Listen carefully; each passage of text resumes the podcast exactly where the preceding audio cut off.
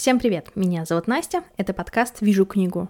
И в этом подкасте мы говорим о новинках литературы, старинках литературы, а также пытаемся найти смысл в синих занавесках на окнах главного героя. И это букеровский спецвыпуск.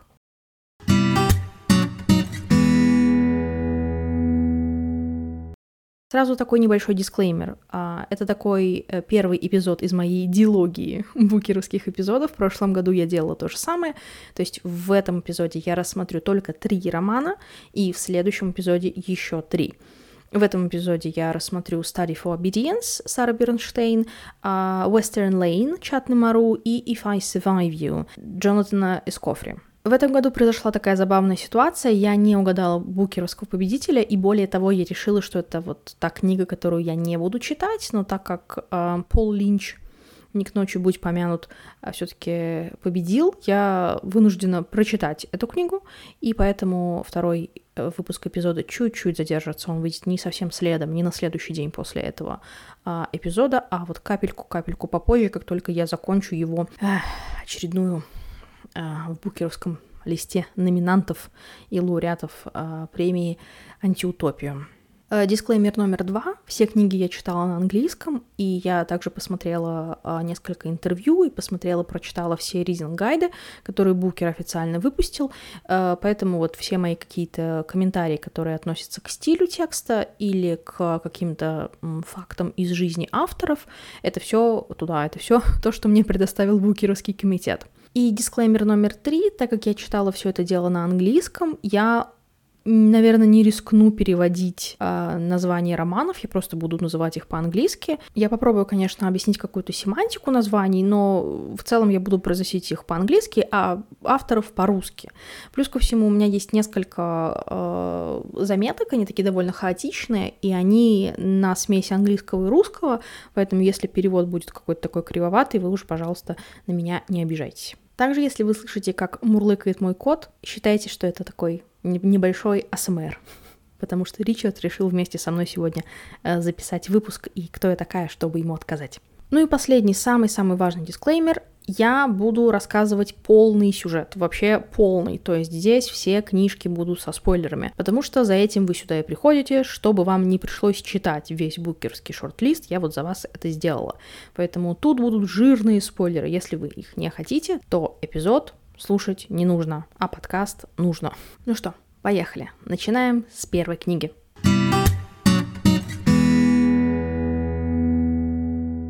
И первая книга, с которой я хочу начать, это Study for Obedience Сары Бернштейн. Study for Obedience можно перевести по-разному. Это либо этюд покорности или исследование покорности, я где-то видела, исследование послушания в том числе, или вот такая какая-то работа о послушании. То есть это то, как вы изучаете такой феномен, как вот подчинение и послушание – Сара Бернштейн на самом деле очень интересный автор. Она сама говорит, что она использует ритм и мелодию речи, чтобы выстроить свой текст. Действительно, это очень поэтичный текст. Его довольно сложно читать. Это такой м, викторианский текст в лучшем его проявлении, и главная героиня на самом деле за ним прячется.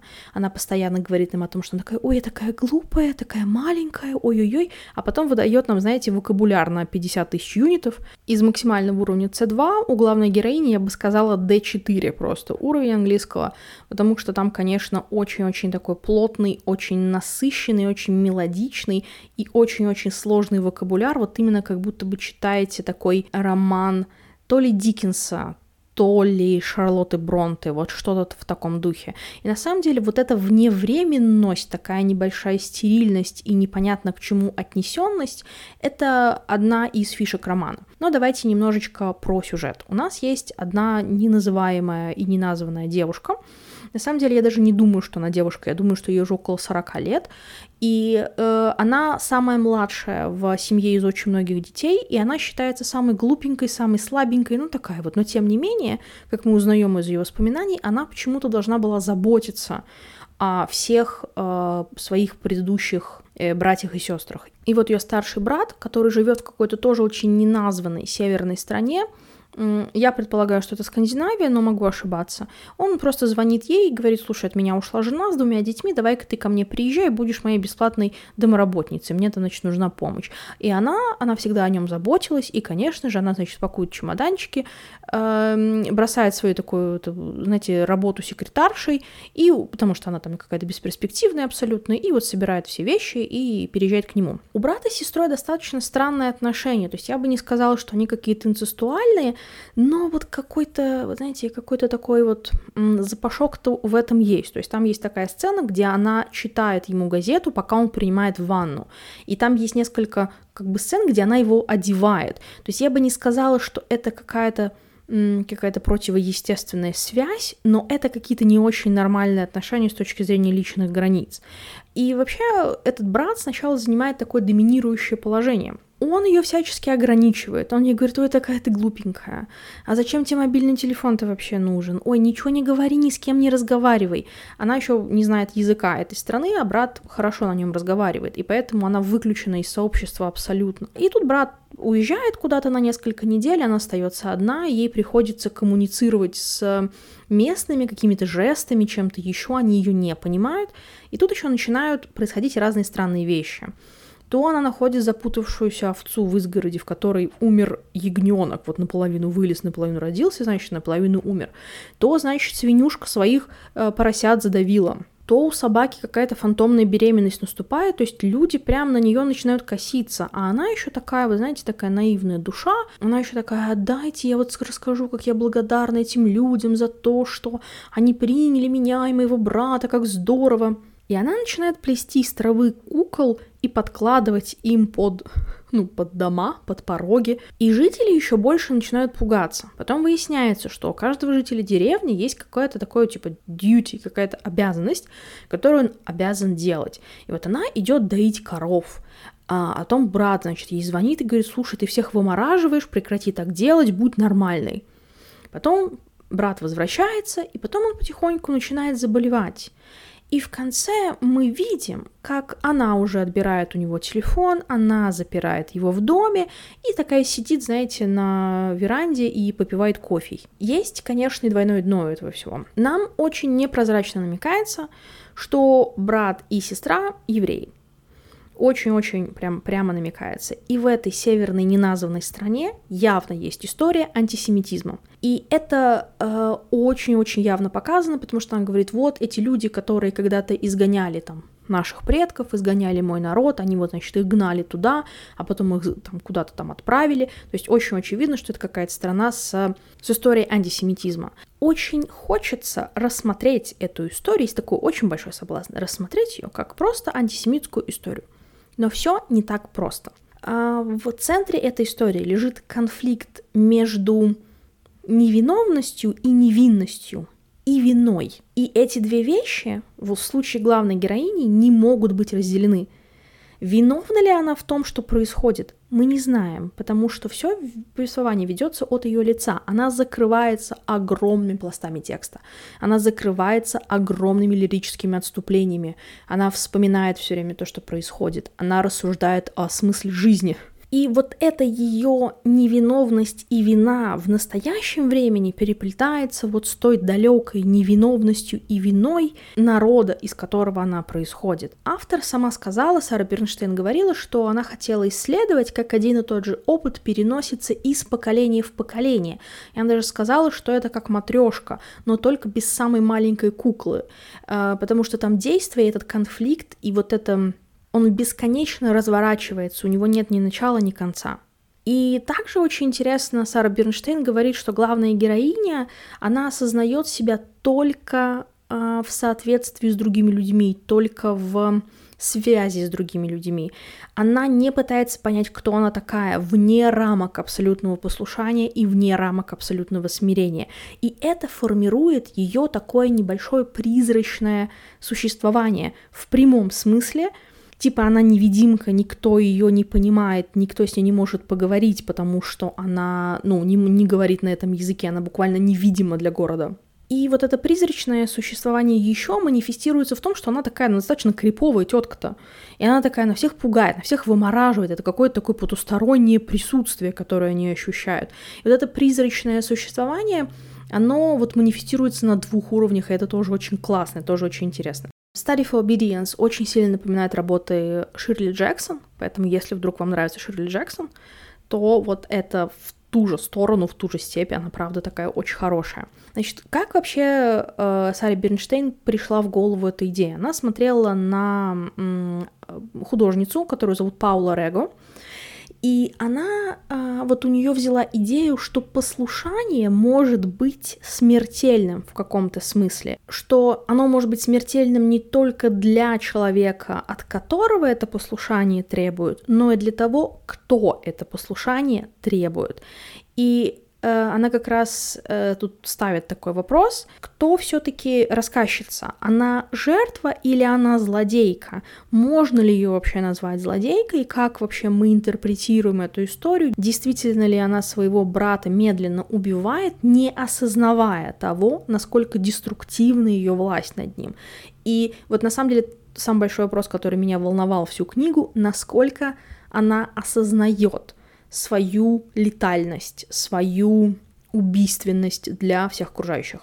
Эта книга была очень занятная, она не то, что как-то вот на меня выпрыгнула, знаете, не то, что как-то зацепила очень сильно мое внимание, она очень хорошо выделилась, наверное, на фоне всех остальных романов, но потом пришел Пол Мюррей и его The Beasting, и все просто, знаете, и, и все забрал себе.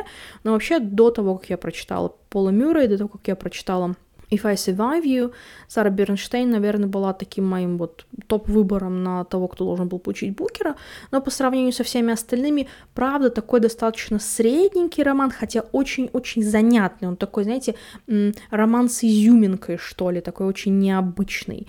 А, но вот не получил он, но тем не менее я очень надеюсь, что его переведут, там ничего такого нет, а, потому что, конечно, опыт очень занятный.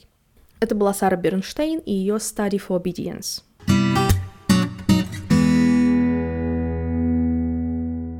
Следующая книжка, которую я прочитала, это книжка Western Lane э, от автора Чатный Мару. Это была первая книга, которую я прочитала из шорт-листа после этого абсолютно отвратительного романа Себастьяна Барри, потому что я сначала же хотела прочитать весь лонглист, у меня была такая амбиция, а потом я прочитала вот этот несчастный Old God's Time эм, Себастьяна Барри, абсолютно отвратительный роман. М-м, такой просто клишейный, господи, я просто... Don't get me started, в общем, на него, про него. Я сделаю отдельный подкаст про а, лонглист и те романы, которые я прочитала в рамках лонглиста. Чуть попозже уже это будет после Нового года. Ну, в общем, а, Western Lane, он мне показал, что все таки Букер, ну, как бы нормальный, он не, не совсем в трэш скатился. В общем, Western Lane Наверное, не стоит даже его просто переводить, потому что это место, такая какая-то восточная улица, это место, где находился корт для сквоша, главное центральное место повествования. Я смотрела интервью с Чатной Мару, и она такая, знаете, она меня очень не впечатлила. То есть у меня после интервью с автором остались хуже впечатления от книги, чем после прочтения книги. Значит, почему? Это ее дебютный роман, и мне кажется, она пыталась из себя изобразить очень сильно загадочную личность. Она такая, я просто следовала за процессом и пустила в книгу то, что случилось. Вот у меня был образ, и я сразу знала, что это три сестры. Ну не Чехов ли, простите у меня было такое ощущение, что она как будто вот у кого-то заказала диплом и теперь пытается доказать, что она шарит в теме, но она в ней не шарит. И мне очень не нравится, то есть я знаю, что есть такой м, творческий процесс, когда я просто знал, что так должно случиться, вот просто эти образы ко мне пришли, знаете, как вот есть у нас один такой прекрасный певец, а, который говорит, что ему вот Бог надиктовал песню, которая, не буду говорить, какую песню, не буду говорить, какой певец, я думаю, что мы сами догадаемся. И мне кажется, кажется, что вот когда писатели так говорят, что вот это была какая-то идея, и я просто знала, я просто вот, вот послушала эти голоса в своей голове и пустила то, что было в книгу, мне кажется, что авторы пытаются с одной стороны элитизировать писательство, а с другой стороны сделать его более мистическим. И мне это не нравится. То есть это такое мое личное мнение, поэтому я прошу прощения у всех авторов, которые пишут именно так. Я очень люблю книги с четким структурным планом. Вот покажите мне, пожалуйста, не знаю, доску мира, знаете, со стикерами, где вы перетаскиваете, и все, у вас, у вас, или, знаете, доска, как в true crime, или доска, как в детективах, где у вас очень много фоток, и все такие нитками красными обвязанные, как в меме. Вот я такие книжки люблю. А вот книжки, которые там что-то, какой-то шепот ветра и что-то там нашептал, вот мне такое не нравится. Мне все время кажется, что автор, ну, просто ничего не думал, когда писал, это ничего туда не закладывал и ничего не продумывал. Это сразу такое, как будто какая-то ленивая какая-то работа получается. Но, простите, это у меня такой этот рэмбл по поводу писательского мастерства. О чем этот роман? Этот роман о смерти матери. У нас есть такая индийская семья, это 80-й Лондон. У нас есть семья иммигрантов, но они уже давно достаточно живут в Лондоне, и все девчонки родились уже в Англии. У нас есть папа, который зовут просто Па. У нас есть мама, которая уже умерла к этому моменту, и три сестры. Сестра, которую зовут Гопи, сестра, которую зовут Куш, и сестра, которую зовут Мона. А, все они очень по-разному переживают смерть матери, и все они очень по-разному пытаются с ней справиться. Гопи, э, она рассказчица этой истории, ей 11 лет, она самая младшая из всех вот трех сестренок, она очень такая застенчивая и живет как будто бы немножечко в тени в своей семье. Потом оказывается, что у нее открывается такой вот талант к сквошу. А сквош — это их способ справиться с гореванием. Вместо того, чтобы говорить о своих чувствах, вместо того, чтобы их проговаривать, их папа просто отводит их на корт, вот на сквош, вот эти вот, вот эти вот боксы, как это сказать, ну, ну, корт, ну, вы представляете, как играют в сквош, закрытое помещение, такая стеклянная коробочка немножко. Они играют в сквош, и если другие сестры, они так посредственно играют и просто так свою, свои эмоции выбрасывают вместе с ракеткой, с мячом, то Гопи, она прям вовлекается в игру, и даже в какой-то момент она э, выигрывает турнир. Куш, она средняя сестра, и она, ей 13 лет, она такая очень задумчивая, она часто рассказывает истории, она запоминает то, что раньше было не, не рассказано, рассказывает какие-то истории про маму, и как будто бы даже видит ее призрак.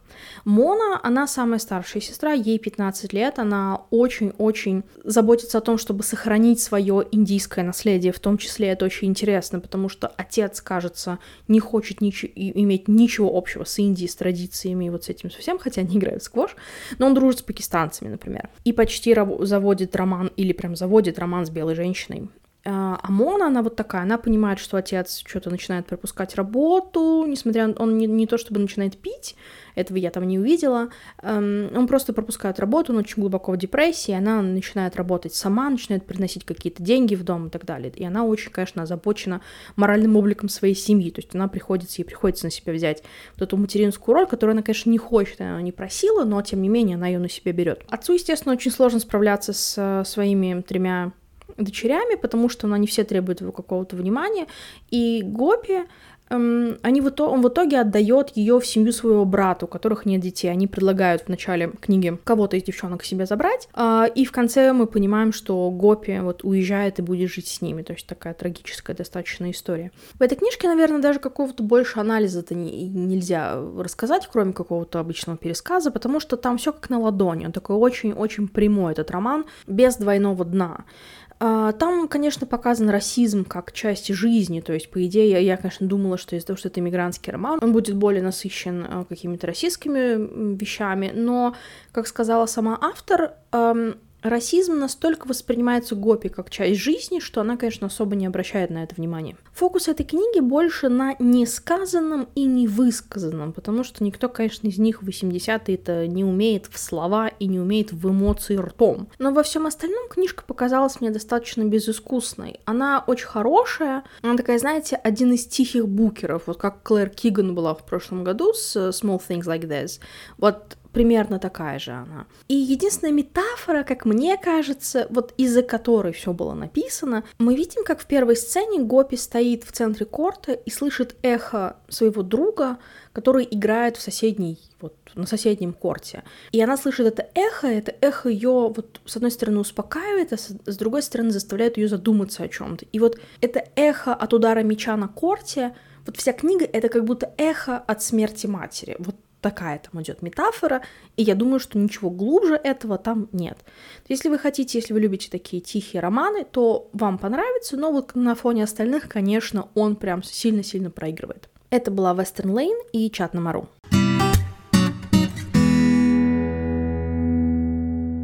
И последний роман, о котором я хочу вам рассказать, это If I Survive You Джонатана Эскофри. Этот роман я полюбила очень-очень сильно, и я очень надеялась, что он получит Букера. Если вот не Пол Мюррей и его The Beasting, то хотя бы вот If I Survive You должен был получить, как мне кажется, потому что это очень сильный и очень крутой роман, и он постколониальный, и он иммигрантский, и он потрясающий. Что интересно, я в своем мнении оказывается в меньшинстве, потому что много кому книжка не понравилась.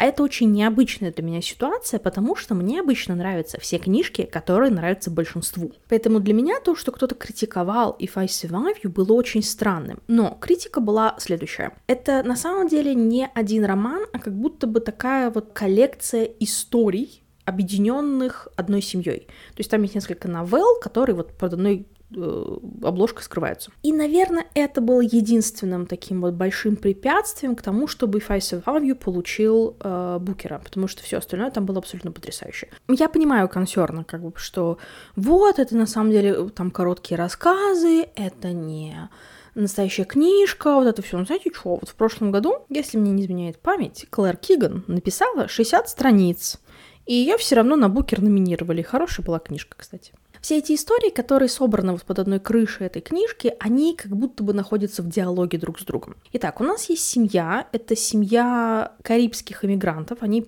переехали с э, Ямайки из-за политической нестабильности. У нас есть папа, который зовут Топер, мама, которую зовут Саня, э, и два сына, э, Дилано и Трилони. Именно Трелони становится главным героем нашей истории, и от его лица идет э, самое большое количество глав. Ну там, знаете, там такое, там не то, что от его лица, там больше от второго лица, как будто бы. То есть там очень много сты начинается.